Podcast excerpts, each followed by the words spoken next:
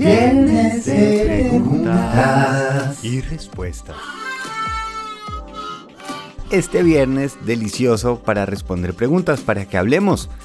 Si quieren enviar su pregunta, me pueden escribir a pablo.pablorush.com. Lo pueden escribir aquí en la sección en Spotify. Y aquí estaré presto para darles una perspectiva, una visión para compartir. Les ofrezco una galletica. es un mail muy especial porque me escribe una persona que dice, porfa, use este nombre, Juan con miedo. ya, ya empezó muy bien. Juan con miedo dice, Últimamente ando bajoneado en el trabajo. Me está costando duro en las mañanas salir de la casa. Y lo más baja nota es como que siento que me está empezando a pasar lo mismo con mi pareja. Juan, con miedo. Mil gracias por esa versión honesta eh, y con personalidad para contarlo. Yo creo que muchas personas que oyen este podcast pueden decir, uy, sabe que el Juan con miedo de pronto me interesa ver qué le van a decir. Esto que le está pasando a Juan le está pasando a mucha gente. A mí me pasó hace un par de años. A veces, y de pronto, no lo sé, de pronto Juan está entre esos 30 y 50 años donde empieza esa crisis de la Edad Media. Lo que pasa es que yo no sé ustedes, pero a mí me pasó que la crisis de la Edad Media me imaginé que uno le daba por ahí los 50 y, que era a otro tipo de persona. Y cuando a mí me pasó, jamás se me ocurrió que pudiera ser algo así. De pronto puedo deducir por el estilo en que escribe Juan, de pronto es una persona que es más por el estilo creativo y hay que prepararse para que en esa, así como digamos un Ronaldo, un Messi, un Federer, pues saben que no van a jugar tenis o fútbol hasta los 70 años, hasta los 60. Y están preparándose para qué van a hacer cuando ya no puedan seguir haciendo esto. Nosotros creemos que mentalmente nuestro cerebro va a hacer el mismo trabajo, el mismo desarrollo, la misma velocidad toda la vida. Y la verdad es que el, el cerebro está constantemente cambiando y lo podemos decir evolucionando. A los 16 la parte lógica todavía no se ha desarrollado del todo. Eh, pasamos de esa edad de los 20 a los 30 o 40, pues, uno pasa de la inteligencia líquida a la cristalizada, que es donde en la inteligencia líquida somos mucho más rápidos, podemos hacer las cosas más rápidas porque ese bibliotecario que tenemos dentro de nuestro cerebro puede acceder a la información más rápidamente, pero con el tiempo, como ganamos más información, tenemos más conocimiento, pues el bibliotecario tiene que empezar a buscar en muchas partes y ya no sentimos esa velocidad. Y cuando nos sucede eso, nos empezamos a asustar porque vemos un cambio. Lo que pasa es que hay una fortaleza y un regalo en ese cambio, en ese desarrollo del cerebro. Y lo que hace ese bibliotecario es que ya no es tan rápido, pero es muy bueno en conectar conceptos. Y de la misma manera empieza a suceder que como estamos cambiando el enfoque y digamos de los 20 a los 30 a los 40 estamos muy enfocados en casarse, tener hijos, eh, terminar de pagar la universidad, comprar apartamento, el carro. Eh, todo el tiempo estamos siguiendo alguna meta, porque nos están diciendo, eso es lo próximo que le toca hacer, eso es lo próximo que le toca hacer.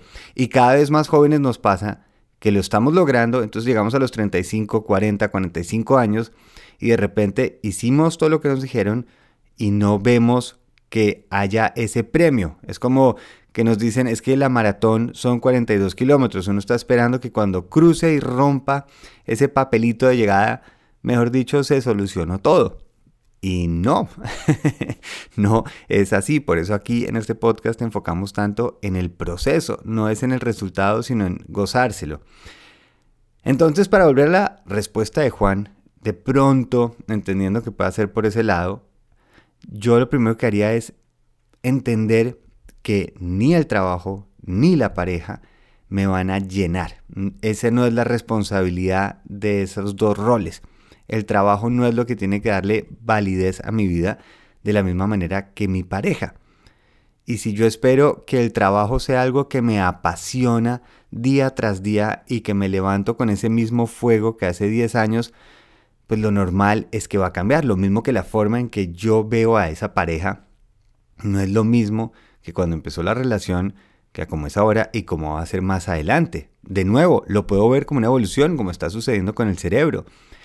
El problema es cuando empiezo a luchar contra ese cambio porque me gustaba más antes, porque me da un poquito de nervios lo que está sucediendo. Si yo ya no siento esa emoción por el trabajo o que ya no lo hago tan rápidamente, empiezo a ponerme nervioso, porque entonces digo, ¿será que me van a quitar el puesto? ¿O será que entonces esta pareja, hasta aquí llegamos, tal vez es momento de buscar algo nuevo? Pero entonces, para que busquemos soluciones y, y ponerle, digamos, alternativas, lo que yo sugiero es esto. Tal vez no es tanto ver cómo el trabajo me vuelve a despertar esa, esa magia, ese fuego o esa pareja, sino yo permitirme activar algún tipo de fuego por dentro. ¿Y qué quiere decir con eso? Cuando uno tiene un trabajo, y seguramente es un trabajo que lo está haciendo bien y está funcionando, pues uno ya tiene como un padrino, está apadrinado, está patrocinado. Y si uno está mejorando ese trabajo, pues uno sí empieza a hacer las cosas más eficiente. Por lo cual tengo un tiempo libre y si ya no estoy persiguiendo tantas cosas, de pronto tengo ese tiempo que me están dando y yo tengo que decidir cómo lo hago. Como dice Alan Watts, el amor es como una manguera y a la manguera hay que hacer que pueda fluir. Por eso antes de empezar a ver a dónde dirijo la manguera, lo que quiero es que fluya ese amor, esa curiosidad sobre todo dentro de mí. Tal vez en el trabajo lo puedo hacer, pero yo lo que haría es sigamos curiosidad, veamos a ver qué algo me llama la atención y es facilísimo porque se siente en el cuerpo. No a veces ve, eh, no sé, un video en YouTube o alguien le habla algún tema o uno lee algo en un libro o una revista y de pronto algo por dentro le hace y dice, uy, sentí algo que le llamó la atención. Y es simplemente seguir, a ver, veamos a dónde me lleva esto. Sin esperar nada. No es para ver si lo vuelvo un negocio, no es para ver si me vuelvo el mejor en el mundo. Es simplemente, oiga, curioso porque sentí algo. Y es mejor que esa curiosidad la despierte en un hobby o algo que quiero empezar a perseguir en vez de decir, ¿será que me toca cambiar por completo de trabajo? ¿Me toca cambiar por completo de pareja? Porque habrá gente que dice, sí, pero es que yo vi una foto de una vieja en Instagram y también sentí un zzz. Ese es un zzz diferente. o en el trabajo, pues es más fácil decir que si cambio ese nuevo trabajo, seguramente va a venir con una nueva emoción y seguramente va a ser así, pero lo más probable es que en unos años voy a volver a sentir lo mismo. Por eso, este momento de la vida es fantástico para ver hacia adentro, porque ya no es qué me hace falta por conseguir, por obtener, sino que tengo para dar. Y con eso no hay afán. Es la famosa galleta que yo digo. ¿Qué, qué galleta, qué receta puedo empezar a probar para ver en cuál mejoro? Y cuando encuentre una que me gusta, pues la voy a empezar a contribuir, a aportar, porque ya no tengo el afán de que se vuelva un negocio. Y puedo empezar a invertir mi tiempo no solo en cosas que me den un resultado tangible, sino en algo que yo pueda sentir que estoy aportando algo. Y si uno lo ve con calma, sin afán y no está esperando cuándo va a encontrar mi propósito, mi sentido, no es ese tampoco. Es solo la curiosidad. ¿Se imaginan la delicia si los dejan en un lugar de aventuras y le dicen, vaya donde quiera, allá hay una montaña rusa, allá hay una bicicleta, allá hay una zona de meditación, lo que uno quiera, vaya, explore, porque lo que queremos es simplemente que se vuelva a activar esa curiosidad. Y esa curiosidad cuando yo la despierto, se despierta en todos los sentidos. Se va a despertar en el trabajo y de pronto empiezo a decir, y si le meto esa curiosidad al trabajo, empiezo a verlo desde otra perspectiva, empiezo a ver cómo mi nueva forma de pensar gracias a ese desarrollo de mi cerebro, cómo lo aprovecho para que esa sea mi nueva fortaleza, cómo con mi pareja veo, oiga, de pronto no me las sé todas y volvamos a tener esos momentos de conocernos, hacer cosas diferentes, sentir cosas diferentes. Por eso lo más importante no es cómo lo hago ya en mi trabajo o en mi relación, sino simplemente tranquilamente seguir curiosidades. Es que la manguera se destrabe. Y una vez que esté fluyendo, pues esa, eso que sale de esa manguera lo puedo dirigir a donde yo quiera. Y es mucho más fácil si esa decisión, esa curiosidad, eso que queremos aportar es nuestro. No estamos esperando que alguien nos diga, que alguien nos dé unas instrucciones, que nos diga, no, es que sabe que ahora lo que le toca es comprar una finca, no, sabe que ahora lo que le toca tener es una mascota nueva. Por dentro, adentro, ese universo, ese mundo que yo vivo es tan increíble que sí, a veces nos da un poquito de nervios de voy a ir a conocerlo, porque es algo nuevo.